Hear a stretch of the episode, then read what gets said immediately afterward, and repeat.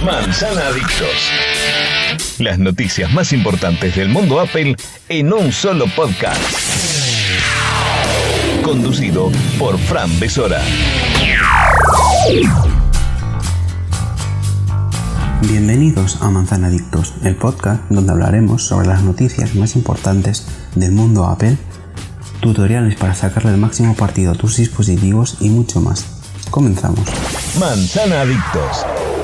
Si no me conoces, mi nombre es Fran Besora y actualmente estoy escribiendo en la página web de senacode.com, donde tratamos las últimas noticias del mundo de la tecnología, pero en especial las de Apple.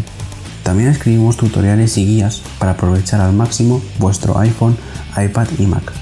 Y se me ocurrió crear este podcast como complemento a mis artículos en la web y al contenido que comparto en mi cuenta personal de Twitter que te dejo en las notas del episodio.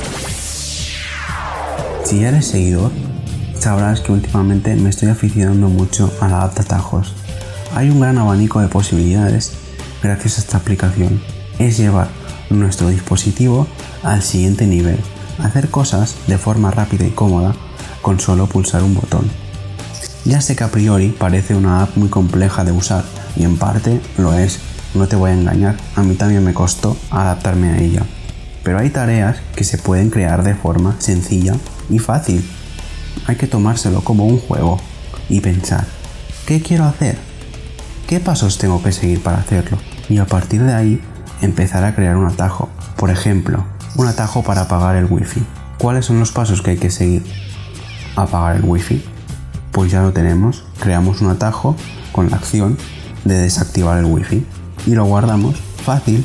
Luego podremos activarlo de una forma también fácil, valga la redundancia, desde nuestra home screen, porque desde iOS 14 los tenemos más al alcance que nunca.